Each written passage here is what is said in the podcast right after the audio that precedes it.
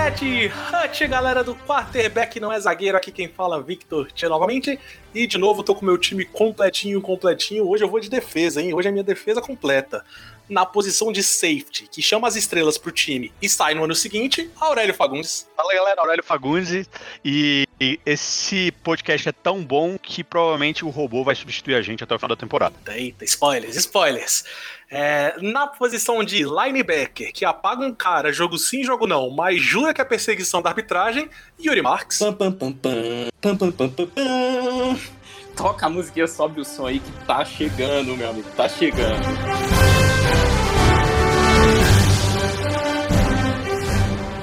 Pertinho, pertinho, pertinho, pertinho.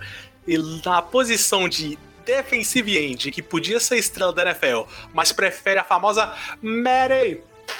Água, coca, latão, água, coca, latão. Mary, Mary, Mary.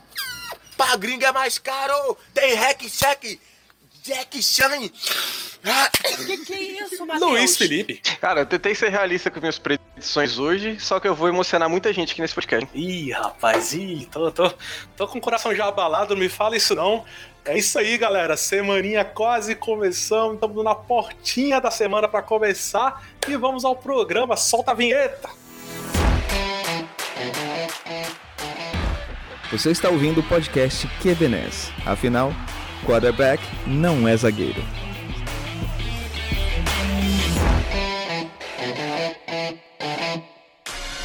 Minha pele Luanda, antissala Ruanda, tipo Tchala Wakanda, veneno Black Mamba, bandoleiro em bando, que é o comando dessas bandas. Essa noite vocês vão ver mais Então é isso, galera. Semaninha 1, finalmente, hein? Estamos chegando, estamos chegando. Alguns diazinhos aí pra, pra começar a nossa temporada. Pra vocês que estão ouvindo aí agora, provavelmente a temporada já começou, mas só pra vocês entenderem, a gente grava antes, né, galera? A gente gravando uns dias antes aí da quinta-feira que começa a temporada. E, cara, hoje, como é um programa de primeira semana, vai ser um programa um pouquinho diferente. A gente vai estar aqui dando de mãe de Nar, a gente vai estar apostando aqui quem que vai ter as melhores previsões da temporada. Cada um de nós quatro vamos trazer quatro previsões, umas delas sendo uma previsão realista, pelo menos na nossa opinião, uma previsão pessimista, uma previsão otimista e uma previsão emocionadíssima, meu amigo. Essa aqui é pra tiro na lua, tu tentar fazer qualquer coisa aqui. Lembrando que as previsões podem ser de time, pode ser de jogador, pode ser qualquer coisa referente à liga que você acha que vai acontecer nessa temporada. Todo mundo de acordo aí, galera? Vambora. Bora. Então hoje, como tô de host aqui, galera, eu vou introduzir então o primeiro tópico, se vocês não se incomodem, que vai ser o Se tópico realista. E pra mim não tem nada mais realista que falar que Philip Rivers é um deus nessa liga. e logo eu vou falar que Philip Rivers vai liderar as jardas passadas essa temporada. Gates never saw the football coming. Philip Rivers anticipates. Watch Woodhead once again. Comes across the formation. Blocks Clay Matthews. But look at the one-handed catch, though. Well, seen so many of them in Eu sei, eu sei, o Guerreiro tá velho, tá chegando no final de carreira, mas acho que um desafio no finalzinho da carreira é diferente. Um time que é um time mais ajeitado do que o time que ele tinha antes, com uma defesa um pouco mais sólida, uma defesa com um pouco mais ajeitada, parece que tem mais.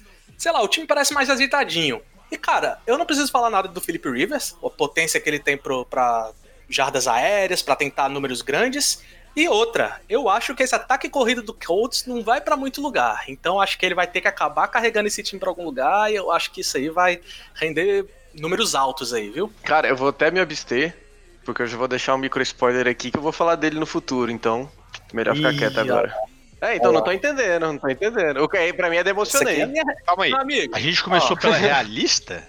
Essa é a realista? Eu, que- eu queria saber, eu emocionei do garoto, pelo amor de Deus. Rapaz, eu, eu não vim pra fazer amizade hoje, meu gay. Aqui, essa aqui vai ser a mais pé no chão. Essa vai ser a mais pé no chão. E você que falou que o jogo corrido não vai encaixar muito, fica de olho aí, você torcedor do, do Colts, que tá chegando o Jonathan Taylor aí, ó, Hulk, é, vindo de Wisconsin, running back, eu acho que vai, vai causar alguma coisa. Ser jogador de fantasy também, abre o olho que vai sair baixo. E aí, ó o cara, ó o cara, já querendo puxar pro Fantasy. O cara é viciado, o cara não para. Tu que tá caladinho aí, meu amigo Yuri Marques, me diz então tu, qual que é a tua previsão realista da temporada aí? Bom, então vou lá, né? A previsão realista. Essa é verdadeiramente realista. Não é essa insanidade aí que você acabou de farpas. falar. E a minha é, é até suave, eu diria. Porque o que, que eu acredito que vai acontecer, e que é bem realista, que é provável de acontecer. O Patriots vencer a AFC Leste. É isso que eu acho que vai acontecer. Bom, é, tem muitas mudanças, eu sei. O time vem de uma quase uma reestruturação, mas ainda não é uma reconstrução. Ainda existe muito talento nesse time. Trouxe um quarterback que é muito interessante, é uma ameaça que esse time nunca teve, que é um quarterback que corre bem com a bola, que é Newton. E assim, eu não vou ser a pessoa tola aqui que vai apostar contra o Bill Belichick. Eu não vou fazer isso. Eu confio no Bill Belichick até que ele me prove o contrário, até que ele me prove que eu esteja errado. E assim, eu tenho muito respeito pelo time do Bills, o que o Sean McDermott tem feito lá, uma defesa muito boa, adicionou peças novas, mas sinceramente eu não consigo apostar ainda contra os Patriots não, e eu acho que eles vêm para levar mais uma vez, continuando aí esse predomínio na AFC Leste. Olha, Yuri, interessante. É, eu não sei se eu concordo ou se eu discordo, mas uma coisa que você falou que eu acho que já é muito interessante para essa temporada é que é pela primeira vez essa divisão vai chegar sem favorito. Isso que é o que eu tô mais empolgado para ver, como é que o Patriots vai lidar com, pela primeira vez em anos sem começar a temporada já como sendo franco favorito para levar a divisão, né? Eu queria aproveitar e pedir desculpa aos ouvintes. É, provavelmente meus colegas estão gravando isso sobre efeito de entorpecentes. Mary, Mary, Mary, pra gringa é mais caro. Tem hack, check, Jack Chan.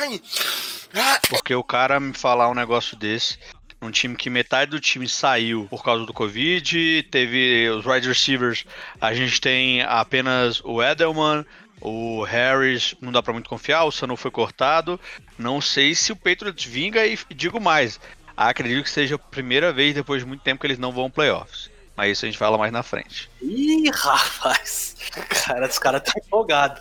Aurélio, esse negócio de fala mais pra frente eu não tô muito afim, não. Então fala tu aí, qual que é a tua previsão realista, então, da parada? Se nenhuma de nós serviu, qual que é que vai servir aí? Não, aqui realmente vai ser um fato, isso vai acontecer, pode anotar e me cobrar. Michael Thomas continua a ser o melhor wide receiver da liga. Down the middle. Toward the sideline. Catch made by Michael Thomas. E fará mais de 1.600 jardas e 10 touchdowns no ano de 2020. Isso aí você pode anotar e me cobrar. 1.600. 1.600. 1.600 e 10 touchdowns. É isso. Tá bom, vou adotar aqui, meu guerreiro. É, o cara veio de mais de 1.700, né? É O negócio tem que ficar de Realista. olho como é que ele vai dividir, dividir essas intenções de passe aí com o cara que chegou novo, É, né? ele vai dar 100 jardas pro Emmanuel Sander. É isso.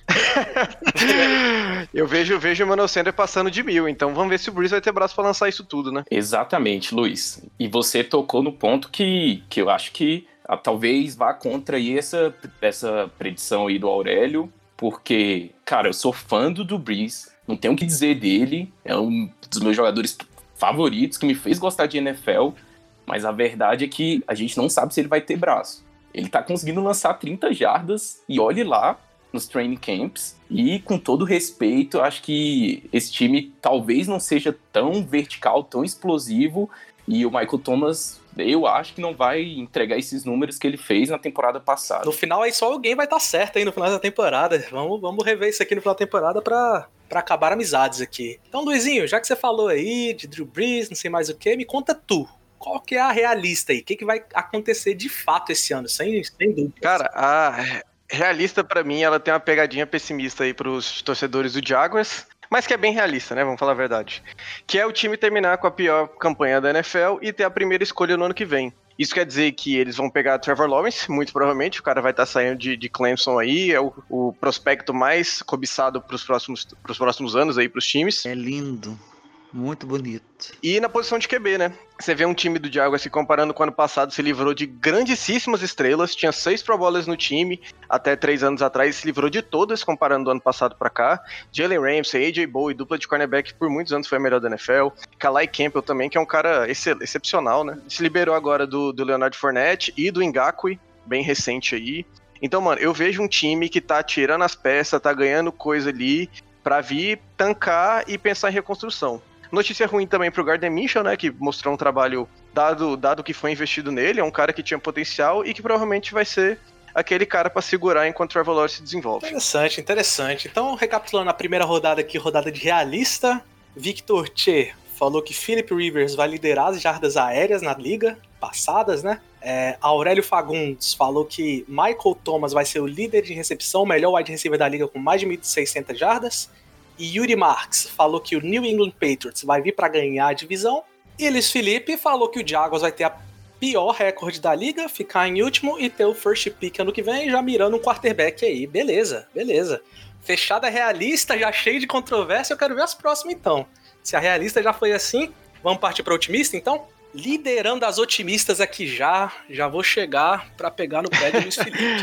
eu vou devolver, eu vou devolver hoje ainda. Ah, beleza. Minha otimista é a seguinte: Todd Gurley vai ser o líder de jardas corridas na liga.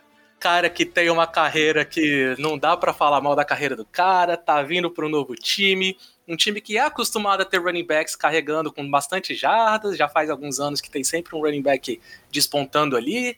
E eu acho que vai, vai vir, hein? Eu acho que Todd Gurley vai vir para calar a boca desse safado desse Luiz Felipe. Cara, você tá me falando de um time que custou ter suas 1.300 jardas aí corridas como um time inteiro ano passado. Não sei. Eu acho que você tá, tá forçando a barra aí, viu? Acho que. E, o mais, para mim, então você fala que ele vai ser o comeback player of the year. Essa outra. Vou te forçar mais um pouco aí. Mas você não tenha dúvidas, liderando a, a, a temporada em jardas. É. Isso é o mínimo que eu espero que você diga, né? Eu, eu quero que você erre mais um pouco aqui pra aí, gente. Pô, final da temporada a gente conversa aí, pô. eu também acho difícil essa previsão vingar alguma coisa por causa da OL do Falcons, né? É uma OL ainda que tem muitas questões, tem que desenvolver muitos jovens talentos. Tem um left tackle ainda confiável, Jake Matthews, mas é, não sei se dá para esperar grandes coisas do, das outras peças dessa OL. E a gente sabe que OL é fundamental no jogo corrido eu, eu também eu gosto dessa aposta. Todd Gurley, gosto muito dele, mas dado o baixo investimento que foi feito nele pelo time do Falcons, eu não sei, deve ter alguma coisa aí. Acho que como o Luiz até falou, né, na, no, no preview. Então, eu não sei, vamos ver. Eu quero ficar de olho nessa OL e ver o que, que eles conseguem entregar no jogo corrido. É, parece, falando assim, até parece que eu não gosto do cara, porra. Eu acho o cara sensacional, mas Mano, é aquele negócio, né? O cavalo, quando machuca a pata ali, você não tem muito o que fazer. É isso. Falou que vai terminar com menos de 200 jardas na, na temporada. Carimba, carimba. Beleza. Seguindo a ordem, então, meu querido Yuri Marx. Qual é a, o otimismo aí? O que, é que vai te fazer sorrir essa temporada aí? Cara, o meu otimismo vai ser Houston Texans começando com um recorde de 3-0. A princípio, esse, esse palpite não, não seria tão impressionante. A, a princípio, o Texas, é, o Texas no começo da temporada, primeiro jogo, kickoff vai ser contra o atual campeão os Chiefs, jogo fora de casa. E em seguida, ele vai receber o Baltimore Ravens em casa e depois viaja para Pittsburgh para enfrentar os Steelers. Então, sendo bem otimista, se esse time começa 3-0, não vai ter como ninguém embarcar nesse hype. Não vai ter como deixar de embarcar nesse hype. E o Deshaun Watson já vai ser colocado como um dos principais MVP contender. E, e, eu acho que assim, esse cenário é difícil de acontecer, mas não é impossível. Ano passado o time do Texans já ganhou do Chiefs na semana 6 em Kansas City. Perdeu pro Ravens, mas agora vai jogar em casa. Ano passado perdeu pro Ravens jogando lá em Baltimore. Esse ano vai ser lá em Houston. A história pode mudar. E contra o Steelers, eu acho que, apesar das defesas fortes de ambos os lados, eu acredito, acho que vai ser um shootout. E esses jogos a gente nem sabe quem vai ganhar, né? Ganha quem sei lá, um, um turnover pode decidir o jogo. Então, esse é meu palpite do otimista 3-0 pro Texans. Então, para você, Randall Cobb e Brandon Cooks é igual a DeAndre Hopkins. É isso que você tá me dizendo. E aí, Coquinha? Você vai falar o que agora? Cadê dando todo mundo e resolvendo o jogo? Cadê? Cara, eu tô dizendo que deixar o Watson com o novo salário de um dos quarterbacks mais bem pagos da liga, ele pode conduzir esse time a três vitórias. É isso que eu tô te dizendo. E que deu, deu controvérsia essa, esse, esse contrato esses dias, hein? Tem gente falando que ele merecia mais e. Não sei, para mim ele é realmente um cara para despontar na próxima geração aí. Carregar esse NFL. Sobre contrato, cara, eu acho que o contrato dele são quatro anos, 160 milhões, né? 120 por aí garantidos. E eu acho que daqui quatro anos, se ele mantiver o nível que ele mantém, provavelmente ele vai fazer ainda mais dinheiro do que o Patrick Mahomes com o seu contrato absurdo de meio bilhão de dólares, né? Então eu acho que é um contrato até justo, acho que é o segundo QB mais bem pago da liga, atrás só do Mahomes. E nos primeiros anos já vai ganhar até mais do que o, o grande jogador do Chiefs. Então, o, o grande lance que disseram é que o contrato dele, na verdade, é uma extensão, né? Então, acaba que ele ainda tem que acabar o contrato dele de Hulk e acabava que, na média, ele ficava abaixo do que parece que tá ficando, sacou? É mais essa questão, mas Não, não tá melhor que nós. tá ganhando muito dinheiro, né? De qualquer forma. É, e, e só de ter assi- reassinado um contrato dá aquele ânimo a mais, né? dá aquele gás a mais, é, o time confiando no cara. E digo mais, eu estaria 100% com você, Yuri Marques, se não fosse o meu querido Baltimore Ravens na segunda semana 2 aí. Porque do Chiefs é claro, é óbvio que o Texans vai ganhar na primeira semana. Nem discute isso aqui, né? Isso aqui a gente nem discute. Mas vai perder pro Ravens e vai ganhar do Steelers. Vai ficar 2-1. Anota aí. Ai, ai, os caras tão alcoolizados. Filho quer cachaça? Me dê, babai.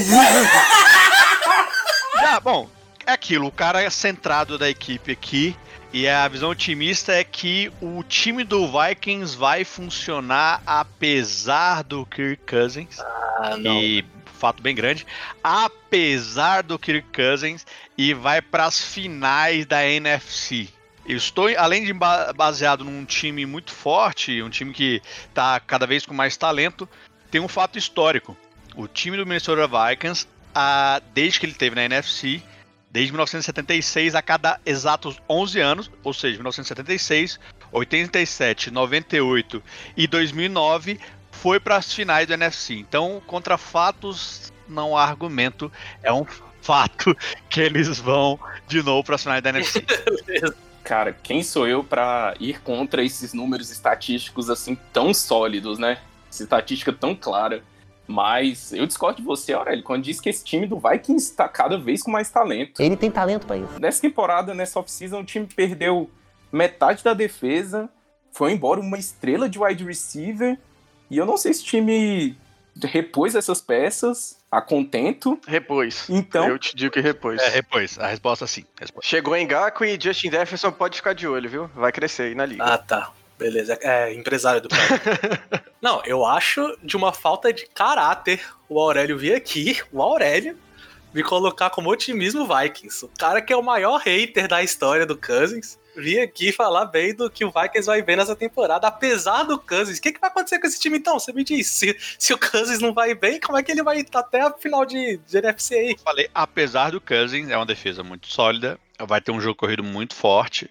É isso, o Cousins ele, ele joga bem. O problema é quando os jogos são filmados. Aí ele vai mal. Ele tem medo de câmera, mas fora isso. Chegou, é o cara da bem. mística aí. É um, um é a cada ano acontece, o outro tem medo de câmera. Beleza, beleza. Tô mudando, tô mudando. As pessoas podem mudar, cara. Enfim, vamos, vamos pro próximo aqui. Vamos pro próximo é Luiz Felipe. Qual que é o otimismo aí da temporada? O que, que vai vir de bom? Cara, pra mim, a- o otimismo começa a gente pensar que vai ter Super Bowl em fevereiro. Que não vai ter nenhum problema na NFL. E, além disso, eu digo que o Bucks vai estar jogando nesse Super Bowl, viu? Pra quem não sabe, o grande otimismo disso.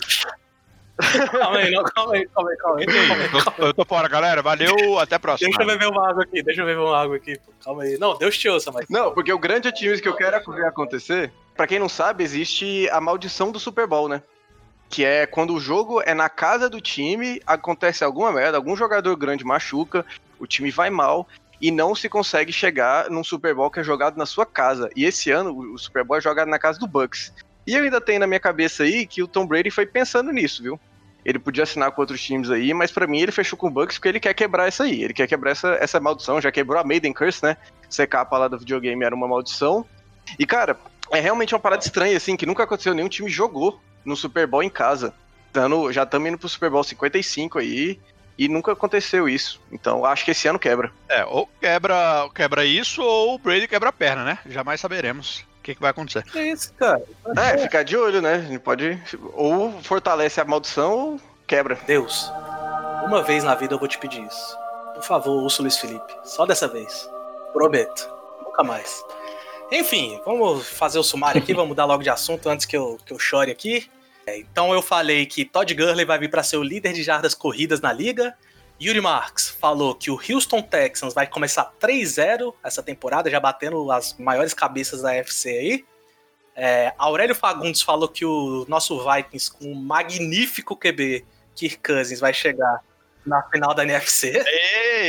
E o Magnífico Luiz não. Felipe falou que nosso Bucks, Buckzão da massa, vai chegar no Super Bowl. Beleza, beleza. Vamos de, vamos de choradeira agora? Vamos de pessimismo? Bora. Bora então, né? Já na vibe deprê, já vou abrir aqui, ó. O nosso querido Titans, você lembra do Titans da temporada passada aí, galera? Lembra. Que tal, os final da FC, mandou banho, não sei o que lá.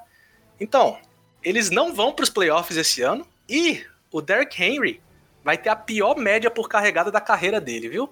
É um esquemazinho muito efetivo, mas muito engessado do, do Titans. A gente viu o que, é que acontece quando o time não consegue ficar à frente no placar. É um time que tem muita dificuldade de tirar big play da cartola. E eu acho que na NFL é um lugar muito arriscado de você ter um ataque engessado, um ataque que é muito unidimensional, um ataque que não tem muita criatividade. E eu acho que o Tannehill esse ano não vai ser nem perto do que ele foi nos playoffs e no finalzinho da temporada passada. E acho que esse time não vai para os playoffs. Inclusive, vai perder a vaga pro meu Felipe Riverzão da massa e o seu Colts. É, eu tô contigo nessa. Eu acho que esse time do Titans é a terceira força da divisão. E também acho que é muito difícil eles fazerem algo próximo daquela campanha, principalmente reta final da temporada passada, né?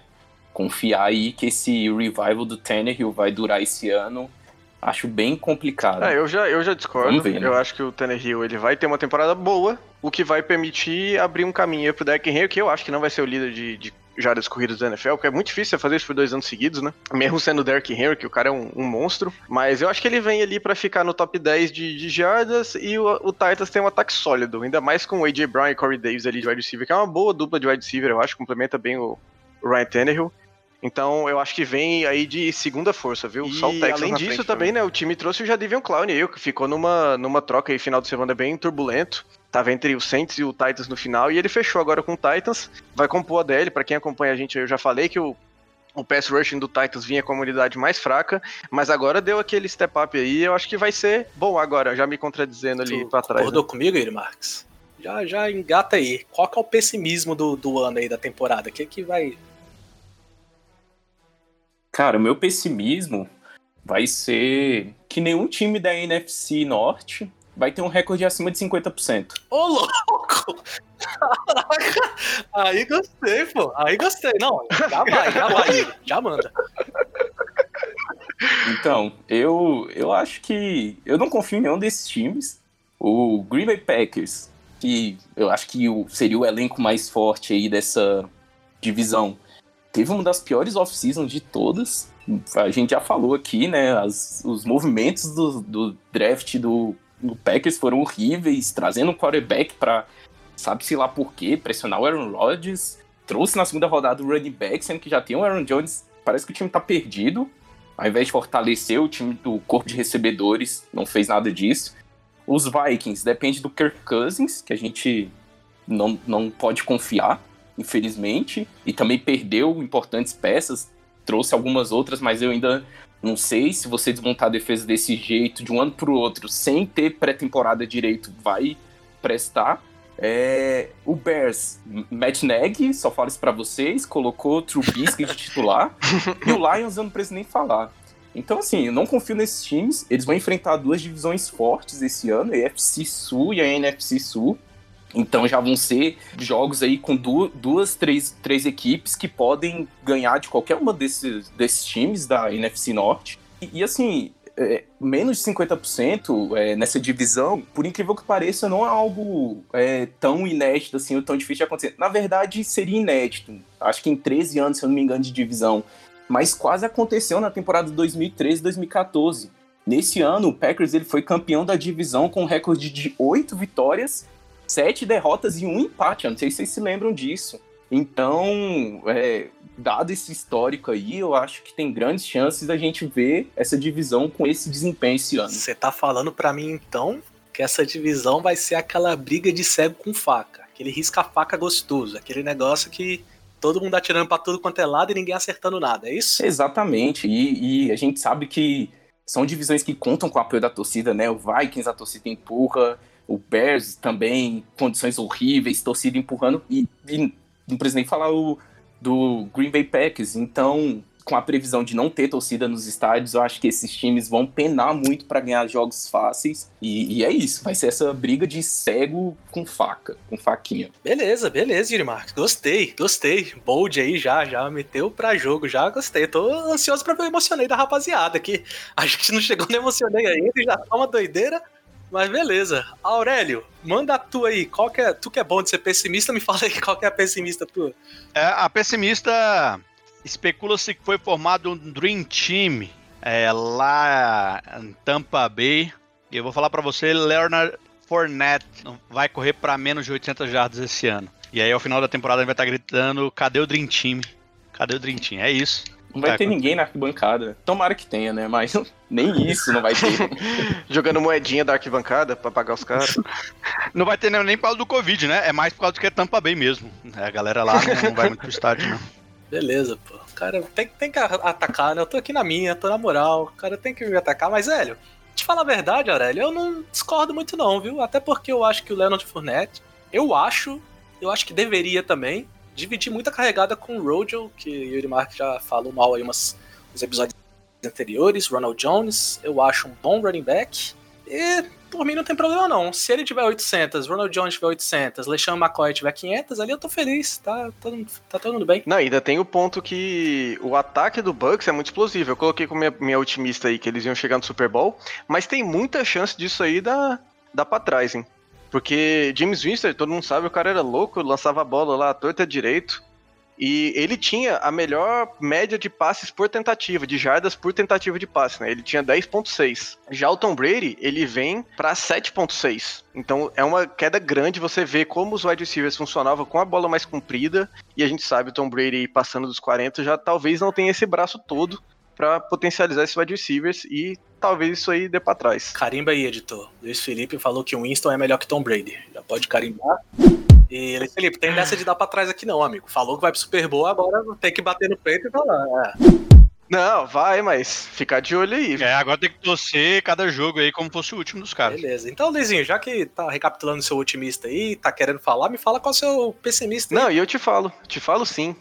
Te falo que em 2020 a gente vai ver Philip Rivers startando o último jogo de sua carreira. Eu acho que ele vai realmente botar o encerrar a carreira dele ali, assinou o contrato de um ano, 25 milhões com o Colts, e que para mim vai ser um dos piores anos da carreira dele. Ele já vem de um dos piores anos da carreira dele, né? Lançou para 20 interceptações ano passado e para poucos touchdowns, ele fez apenas 23 touchdowns, você vê uma proporção bem errada. E num time que, na minha opinião, é mais talentoso do que ele foi pro Colts agora, né? Que basicamente tem o T.R. Hilton de, de, referência no ataque. Enquanto ele tinha Mike Williams e Keenan Allen, Hunter Herring até. Então, e o, o Eckler também saindo do backfield. Acho que ele tinha mais capacidade de produção e agora já é um ano mais velho, um esquema novo. Eu acho que ele vai acabar sendo trocado aí no final da temporada e esquecido nos bancos. Mas se isso acontecer, cara. E assim, eu acho que é possível de acontecer, mas se acontecer, pode pegar as camisas do Philip Rivers e enterrar, porque se tem um cara amaldiçoado, é esse cara, né? Porque, assim, apesar de você ter dito aí que ele vai ter menos talento, ele vai contar com uma OL excelente, né? A gente sabe que a OL dos Colts é uma das melhores na NFL, vai ter proteção, ele vai ter as suas peças para poder trabalhar. Se ele não conseguir render bem, não conseguir produzir, entregar. Se, se, o time dos Colts tiver uma daquelas derrotas nível San Diego Chargers nas últimas, nos últimos anos aí, nas últimas décadas, desde que ele assumiu lá a titularidade, aí a culpa é do Philip Rivers, ele é amaldiçoado mesmo, e o Che, enfim, idolatra alguém que não deveria. Você falou das derrotas aí, eu lembro do jogo do Chargers contra o Raiders ano passado, que, cara, ali eu vi que tava de final de carreira. Você vê o cara tomando as decisões erradas, soltando as bolas nada a ver. E não sei, velho, já não gostei muito dessa troca aí pro Colts. Devia ter ido pro Bucks, pelo menos o Tia ficava feliz. Então, sei não, ficar de olho. Hein? O cara me falou do Tom Brady já perto dos 50, o cara vai render, vai pro Super Bowl. Aí pega Philip Rivers com 38 anos. O cara nunca, vou repetir, nunca perdeu um jogo na NFL. O cara nunca não foi starter. O cara, todas as lesões o cara superou, o cara se cuida bem, e aí o cara vai aposentar com 38 anos. Isso é legal, porque nos próximos 7, 8 anos aí que tiver podcast, eu vou cobrar o Luiz Felipe todas as vezes que a gente for falar do Philip Rivers. Porque isso é uma insanidade que está acontecendo nesse programa, entendeu? Uma insanidade. Obrigado, Aurélio, aí, por trazer um pouquinho de sanidade. agora, agora, agora, agora, não é hora, agora não é hora de riso, não. Agora não é hora de riso, não. Agora é hora de falar certo. Vocês podem falar mal do Bucks, mas falar mal do Philip Rivers não. O negócio é o seguinte, Yuri Ele Marques... tá querendo ir ponderado, né? O Tia tá querendo falar com calma. Eu tô sentindo ele segurando. Vocês não entendem a cabeça do meu, do meu menino, entendeu? O que que ele precisa? Ele não precisa de talento recebendo a bola, assim. Se acha que ele olha pra quem ele tá lançando, ele só joga.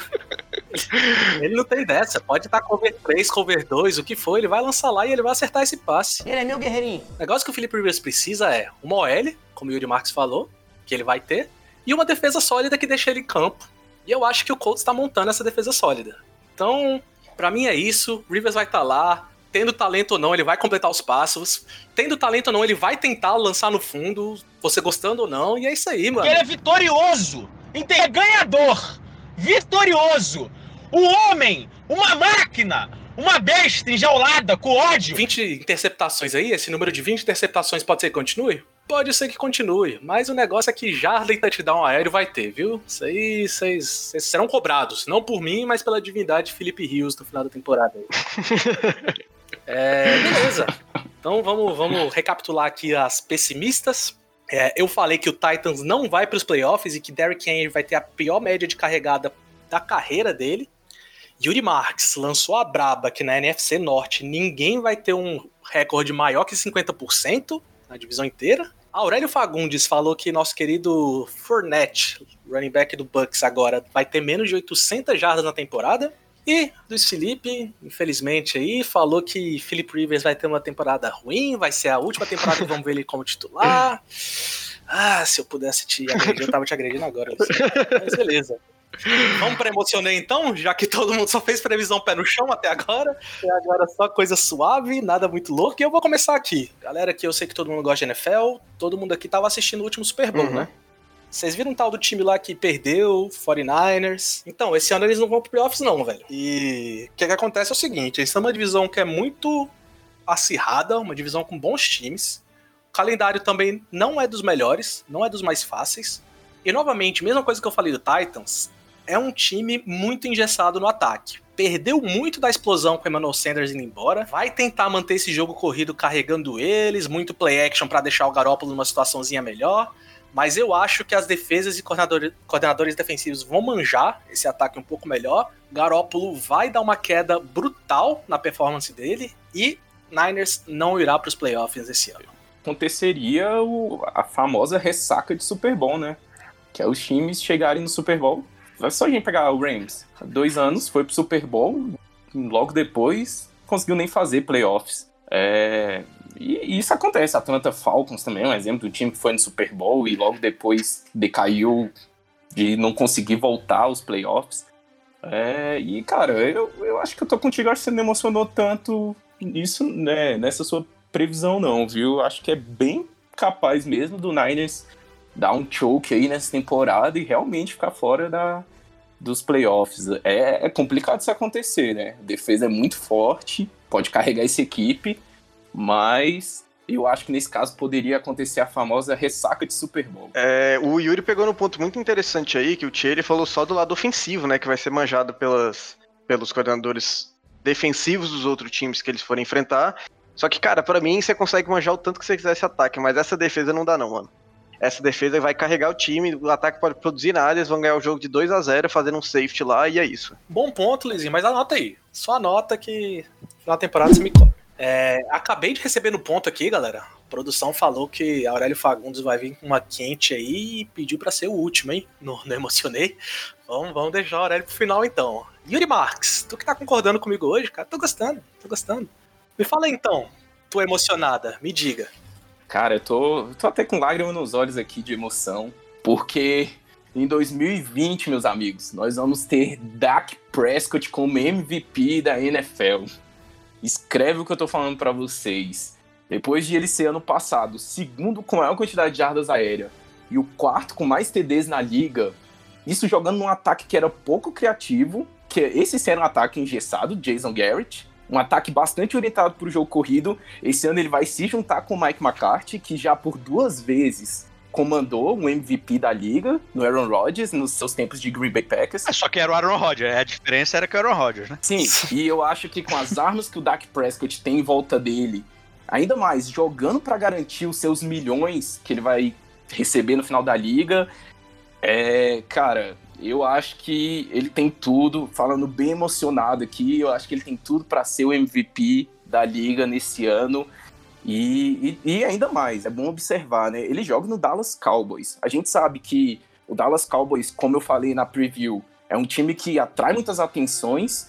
E se esse time é, termina com uma campanha boa, o, o, o quarterback deles já chama a atenção naturalmente, né? Por conta da mídia em volta. Então eu, eu acredito que esse ano os Cowboys vai fazer uma campanha boa. E, e aí, como eu, eu, eu concluo dizendo que o Jerry Jones segurou o bolso, não pagou o Dak, Prescott até agora, e eu acho que no final do ano que vem ele vai pagar, é, sei lá, quatro anos, 220 milhões para esse cara. Vai ser um contrato absurdo, assim, vai fazer muito dinheiro, vai valer três vezes mais do que ele vale hoje. Beleza, beleza, falou, hein? Mandou a braba. Eu mesmo acho que não vai para lugar nenhum isso aí que você tá falando, Yuri Marques, mas falou com tanta segurança que me passou uma emoçãozinha aqui também. Não, eu acho que, eu acho que o Dak Prescott é um cara que é muito desvalorizado, principalmente pela, pela torcida do Cowboys. E ele é um cara muito bom, a galera fala desse, desse game manager, mas ele tá ganhando jogos com o time. Eu acho, inclusive, que ele tem tudo para se aposentar como um dos maiores QBs da história do Cowboys. E tem muito cara mequetrefe aí que os caras falam de Troy Aikman aí que os caras era carregadinho. E para mim o Dak Prescott mais carrega do que é carregado. Luiz, ele, ele só não tem mais vitórias na, na liga desde que ele entrou do que o Tom Brady. Sim, não, o cara é excelente. O cara desse tem que ser respeitado. E, e assim, e a gente sabe tanto que ele tinha dificuldade de desenvolver tudo que ele pode com o Jason Garrett. Então, eu acho que ele tem que realmente ser respeitado e acho que a minha emocionada, ela tem razão. Cara, na mesma, na mesma conversa, Luiz, Luiz Felipe e Yuri Marques falaram que Prescott é maior que Troy Aikman, Tom Brady e Aaron Rodgers. Só isso que eu queria Então tá bom. O Aaron Rodgers que eu não entendi, mas vambora. É, ninguém falou isso aqui, pô. E, e outra, digo mais. Uma torcida que não valorizava Tony Romo tá certíssima em não valorizar esse Dak Prescott aí, que é um QBzinho normal, beleza? Então, vou, vou pra próxima aqui, Luiz Felipe, já que concordou com o nosso Yuri Marques aí, manda tu, tá emocionado aí. Se tu falou que Bucanias vai pro Super Bowl e não é emocionado, eu quero ver emocionada qual que é. Cara, emocionada já tá. Já tô cantando essa pedra aí tem tempo. Pra mim, é Joe Burry, Hulk do ano, parece não é que é tanta emoção. Mas para mim, ele vai ser Hulk do ano com a melhor temporada que um Hulk pode ter. Ele vai bater recorde de jardas lançadas, bater recorde de touchdowns, vai ficar abaixo de 10 interceptações e ainda vai carregar o time para os playoffs. Bota isso aí, vai passar de 4.300 jardas, que é recorde do, Andrew Luck, mais de 27 touchdowns, recorde do Mayfield, que a propósito fez isso em 13 jogos. E para mim ele vem para despontar e já começar com o pé direito a carreira. Joe Burrow, a gente sabe da paixão do Luizinho pelo Joe Burrow. Eu mesmo acho que a primeira parte que você falou aí tem chance, a segunda parte de bater os recordes de tudo, Sei não, viu? Sei não, bem pra trás. Tem que lembrar do talento que ele tem no time aí, né? O cara tá jogando do lado de Jay Green, do tem o Teleboyd, que é um bom wide receiver 2, ainda tem Hulks aí chegando. Para mim, ele vai ter armas para lançar. Ainda tem Joe Mixon saindo do backfield, né? Que é um bom recebedor, vai ter a garantia ali do jogo corrido. Para mim, ele tá bem estruturadinho. O L é o único problema, mas também já falei sobre ele no episódio da, das divisões norte, que para mim vai dar um step up e ele vai conseguir conduzir um ataque fluido aí. É, aquele mesmo talento que tinha quando eles foram o último time da, da, da NFL, né? Tô ligado, talento bom. Com o Ed Dalton, né? tem que lembrar disso aí. Dalton Deus, você não fale mal E Aurélio, então, já que o Lizinho falou aí de Hulk, não sei o quê, recebi uns spoilers aqui, me fala tu, dá tu emocionado aí, meu guerreiro. Não, é, é engraçado, né? Como que as coisas são. Eu, eu li o Luiz Felipe como um livro, sabia que ele ia vir com esse absurdo. e o fato é que Henry Huggs, terceiro, será o Hulk ofensivo do ano. É, o wide receiver é, de Las Vegas. É um cara muito bom, tá se destacando bastante. Tem um time consistente, vai ser o wide receiver 1. Isso para alegria do meu fantasy e para tristeza de quem confia no Burrow. Essa seria a minha notícia. Mas eu mudei de última hora, por isso que quis ficar por último. E a grande notícia do Emocionei vai ser: se você quiser participar desse podcast, é, mande um e-mail para qbns.podcast.gmail.com. É, a gente vai começar a fazer teste de psicotécnico antes de contratar a galera. Porque realmente não tem um som aqui. Não é possível os absurdos que eu ouvi hoje. Não é possível. Aurélio, se tivesse psicotécnico, tu sabe que tu mesmo não tava aqui. Então, Seria o primeiro a rodar. Onda. Mas, galera, é isso mesmo. Não manda currículo, não, mas manda tua opinião lá, manda tuas perguntas, qbnespodcast.gmail.com, beleza? Não esquece, não. É isso, então. Fechamos. Vamos fechar aqui o Emocionei, então? Então, eu, Vitor Tchê, disse que o 49ers não vai para os playoffs, nosso último Super Bowl contender aí, não vai para os playoffs esse ano. Yuri Marks falou que Dak Prescott vai vir para ser MVP da liga. Luiz Felipe falou que Joe Burrow vai ser o Hulk ofensivo e quebrar vários recordes, como quarterback e Hulk. E Aurélio chegou e falou que Henry Ruggs III, terceiro wide receiver de Las Vegas, que vai ser o Hulk ofensivo do ano. Algo me diz que Aurélio e Luiz Felipe não vão estar certos, né? Ou só um dos dois aí pode estar. Então vamos ver no final da temporada. Ou os dois errados, né? Tem, Tem, essa chance tem essa também. grande chance, Luiz Felipe. Não tem essa chance, não. Tem essa grandíssima chance, inclusive. É isso então, galera. Fechamos então as previsões e já vamos aqui para um quadro que vocês vão se acostumar a ver durante a temporada aí. É um quadro novo, já que a temporada tá chegando, que a gente chama de Moneyball. What can I do for you, Rod? You just tell me what can I do for you. Show me the money. Show me the money! O que, que é o Moneyball? Nós quatro aqui, como a Aurélio falou, não passaríamos em nenhum psicotécnico, mas a gente vai estar apostando nos jogos da temporada. E não só isso, a gente vai estar disputando contra um robô nessa questão. Como é que isso vai ser? A gente vai estar fazendo nossas seleções aqui. A gente vai colocar 100 reais num site de apostas e a gente vai estar apostando jogo a jogo, semana a semana. A mesma quantia para cada jogo, ou seja, 100 reais dividido para os 16 primeiros jogos da semana, um, por exemplo. E do outro lado, vai estar um robô que também vai estar apostando esses 100 reais e vai estar randomicamente pegando quem que vai ganhar. Ele vai selecionar os times totalmente randomicamente e a gente vai estar tentando fazer nossas previsões. Pra você que tá achando que ah, isso aí vai ser fácil, não sei, vamos ver, porque a questão é a seguinte, a gente tem que lembrar que zebras pagam muito alto, né, nesse site de aposta. Então, se o robô lá randomicamente pegou uma zebra, vai ganhar muito dinheiro, mas assim, é obrigação nossa aqui ficar na frente do robô. Vamos ver se a gente consegue. Todo mundo de acordo? ganhar do robô, né? Do aleatório. Exatamente, pelo menos é isso que a gente tem que fazer. Agora vocês devem estar pensando, pô, somos quatro aqui, né? E se dois votarem em um, dois votarem em outro time, como é que a gente vai decidir qual time que a gente vai selecionar lá na hora de apostar? Aí que vai entrar nosso, nossas brincadeiras dinâmicas aqui, né não? Então, a semana de hoje a gente vai trazer uma brincadeira. Quem ganhar nesse jogo aqui vai ter o voto de Minerva na hora das decisões de, de aposta, beleza? O jogo dessa semana vai ser Back to the Future. Eu vou estar lendo aqui projeções de jogadores que hoje estão na NFL, na época que eles estavam entrando no draft, e nossos queridos comentaristas vão ter que acertar qual jogador é esse. Eu vou dar quatro opções para cada, vocês vão ter que votar nessas opções. Quem tiver mais ponto ao final das três rodadas vai ter o voto de Minerva ao final. Todo mundo de boa? Todo mundo entendeu? Primeira rodada aqui do Back to the Future.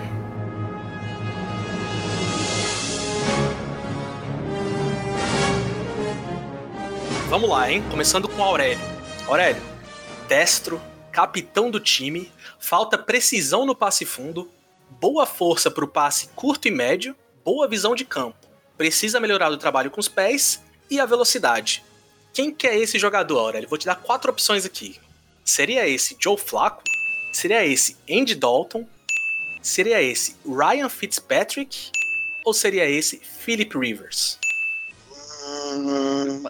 Ryan Fitzpatrick. Ryan Fitzpatrick, Luiz, ah, Yuri Marques, segundo a- quem que você quer ir, tirando o Ryan Fitzpatrick, Joe Flacco, Andy Dalton ou Philip Rivers? Tem como você repetir aí o, as características? Claro, claro. Perfeitamente. Destro, capitão do time. Falta precisão no passe fundo. Boa força para o passe curto e médio. Boa visão de campo. Precisa melhorar o trabalho com os pés e velocidade. E as opções? Joe Flacco, Andy Dalton ou Philip Rivers? Cara, eu acho que eu vou de Andy Dalton. Andy Dalton. Eu já vou dar de Joe Flacco, então. Luiz Felipe, Joe Pra Flacco. fechar. Beleza, galera. Esse aqui era o nosso querido Ryan Fitzpatrick. Então, um pontinho pra Aurélia aí, editor. Põe na conta. E beleza, é o beatbox. Vamos pra segunda agora, começando com o Yuri Marks. Um níquel ou quarto corner excepcionalmente ativo e confiante.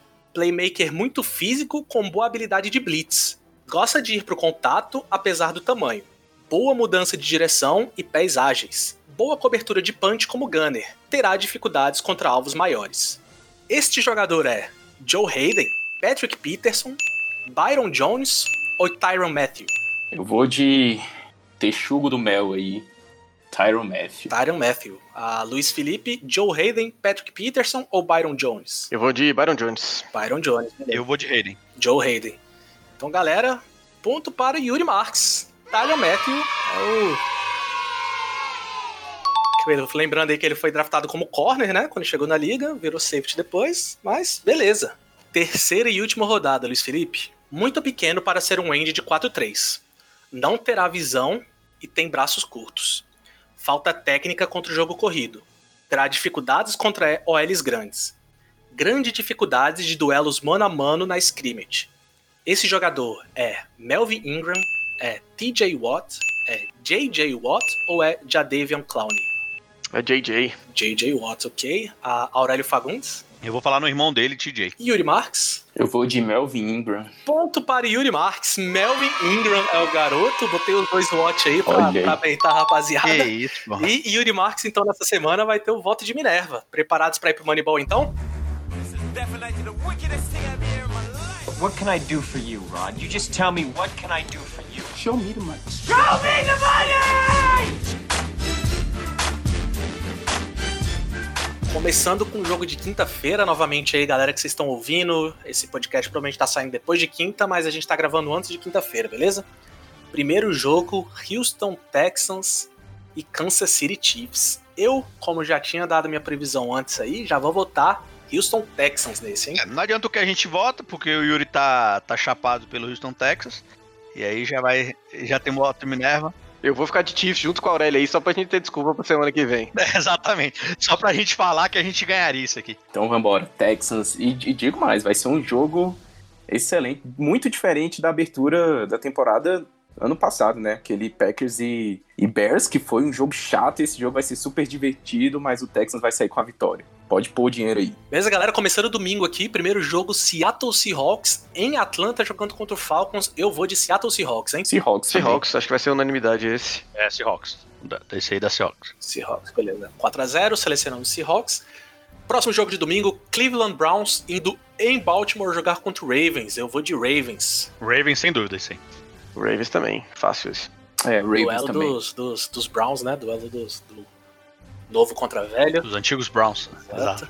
É, próximo jogo, Jets em Buffalo jogando contra o Bills.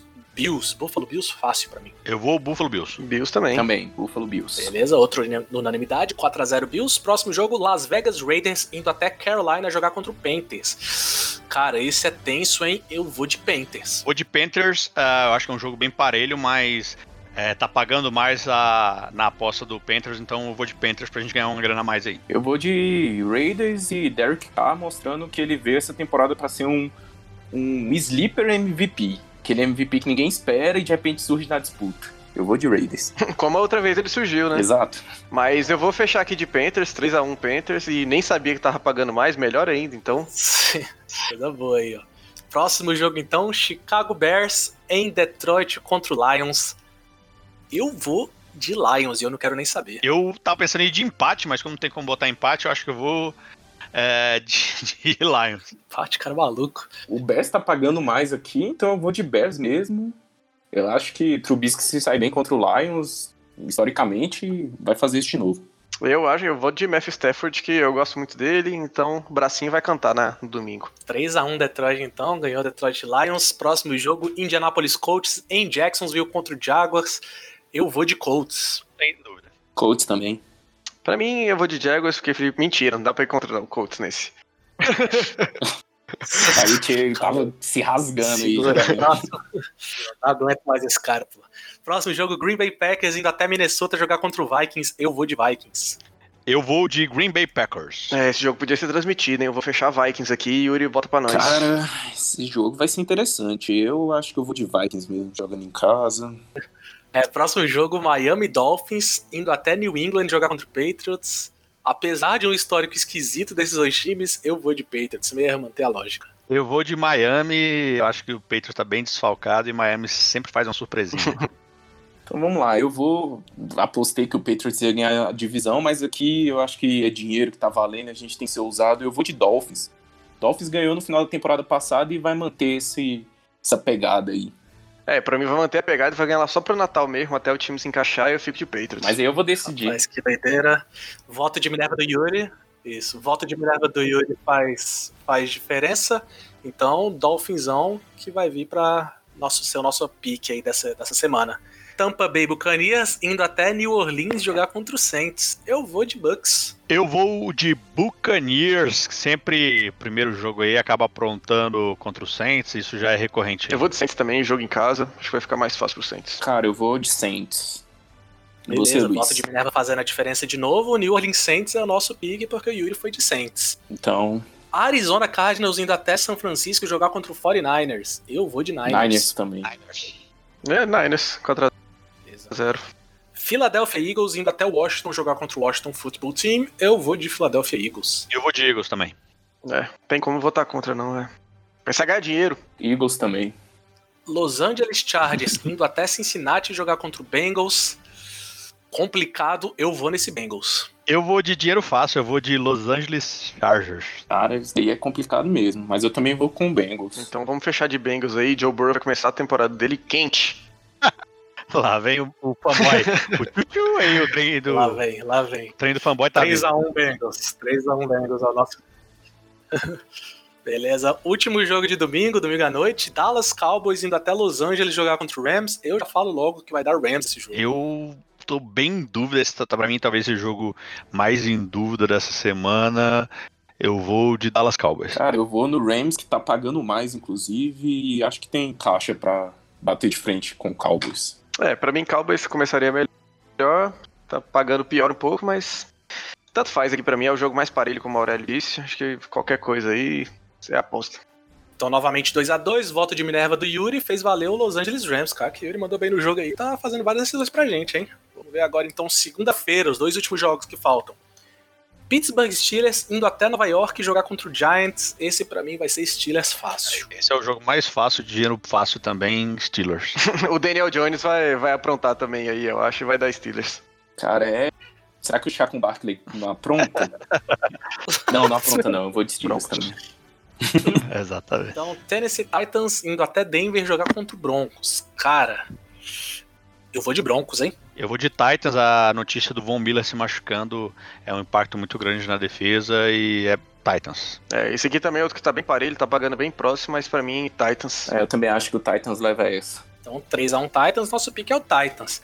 Para você que tá curioso para saber quais foram os piques do robô, os randômicos lá, e para dar uma recapitulada nos nossos piques também para essa semana, entra lá no nosso Instagram, QBNEZ no Instagram, QBNEZ, arroba QBNEZ.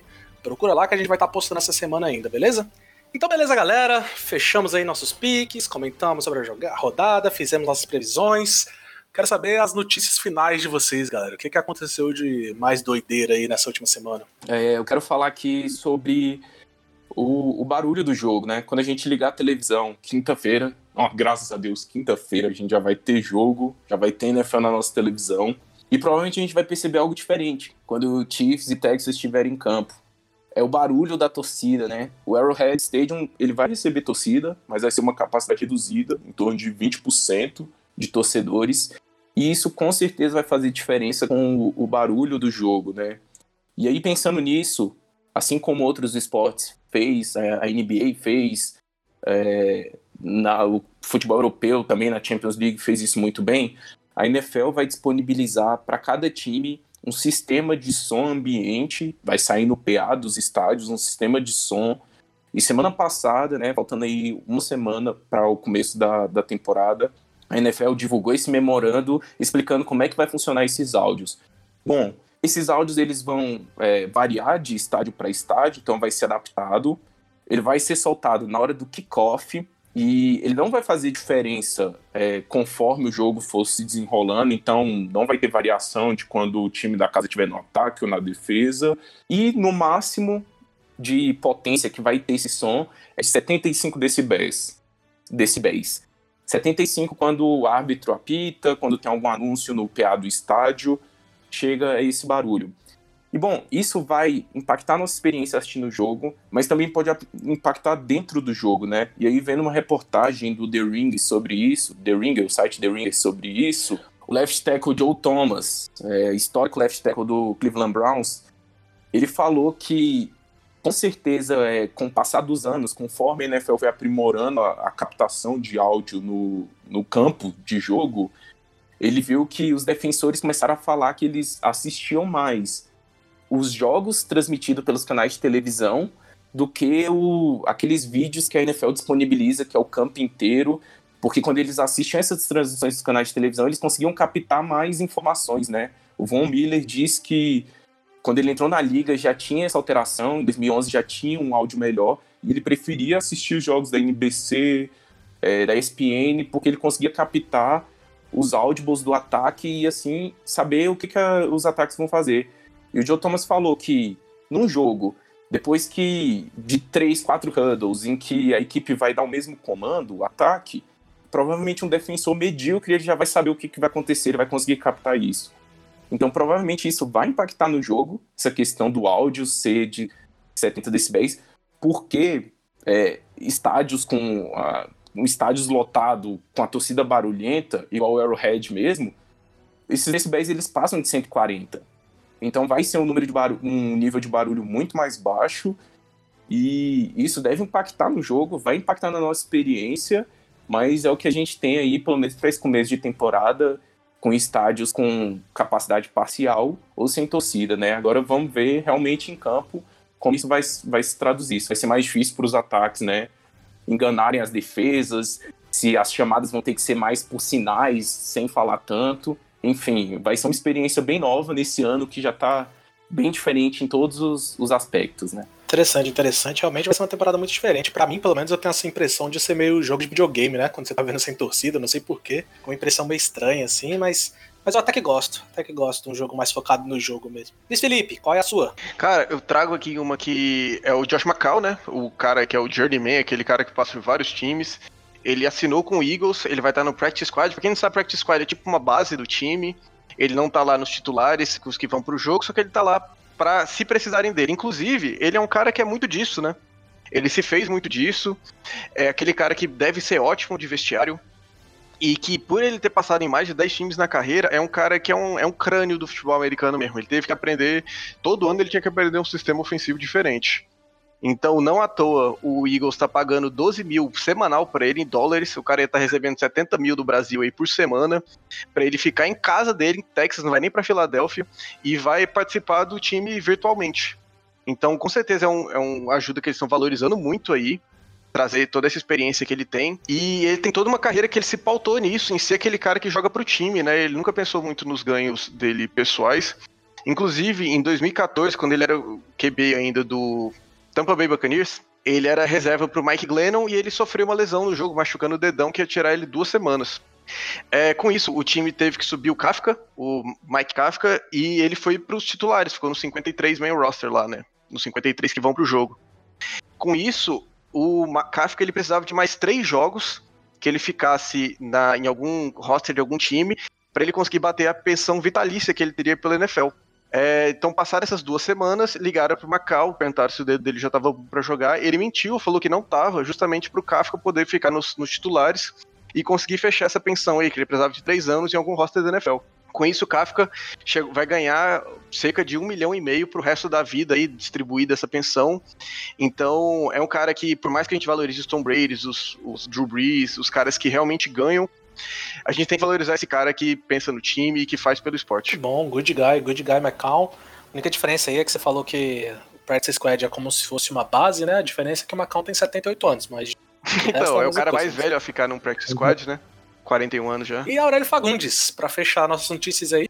E manda. Vamos lá, a notícia é que agora a NFL no Brasil vai ser transmitida pela Fox Sports e pela ESPN. A ESPN tem a saída do do Everaldo Marques, né? Um cara que provavelmente todo mundo está ouvindo aqui é, ou começou ouvindo ele, ou aprendeu a gostar dele, ele realmente era voz sul-americano, agora não está mais no canal ESPN. E vou falar um pouco da grade dos jogos, os jogos para acompanhar. Então, na quinta-feira, às 21h30, pela ESPN, Houston, Texas contra Kansas City Chiefs. No domingo, você vai ter duas escolhas na ESPN e na ESPN 2, na ESPN 1. Cleveland Browns contra Baltimore Ravens e na ESPN 2, ah, no mesmo horário, às 14 horas, Green Bay Packers contra Minnesota Vikings. Às 17h25 você tem na ESPN 2 e na Fox Sport. Na ESPN 2, Tampa Bay Buccaneers contra New Orleans Saints. Por que, que na ESPN 2? Porque na ESPN 1 vai estar passando no final do US Open. E nas 17h25 eh, na Fox Sport, a Arizona Cardinals contra São Francisco 49ers. Para encerrar eh, o Sunday Night, eh, na ESPN, Dallas Cowboys contra Los Angeles Rams. E na segunda, a rodada dupla, é, é jogo pra caramba essa semana. É, a gente está indo aí para oito jogos. E na, na segunda-feira é Pittsburgh Steelers contra New York Giants na ESPN, às 20h15 e às 23h10 Tennessee Titans contra Denver Broncos. Então, essa vai ser a grade da semana, semana a NFL na ESPN e na Fox Sports. Lembrando sempre que a gente não está sendo pago para isso, é só um serviço a vocês aí. Vão lá ver se a gente acertou ou não no Moneyball, se o robô acertou ou não. Vão zicar a gente lá. É isso então, galera. Valeu pela presença de todo mundo. Até a próxima, hein? Tchau.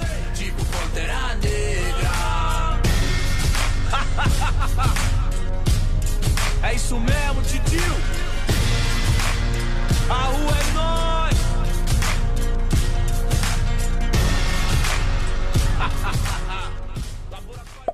Esse podcast foi editado por Hildon Oliver. Arroba Hildon Oliver no Instagram.